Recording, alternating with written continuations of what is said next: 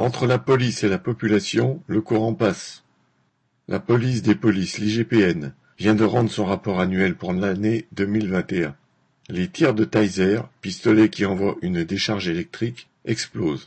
On en recense 2699 contre quelques 1400 cinq ans auparavant.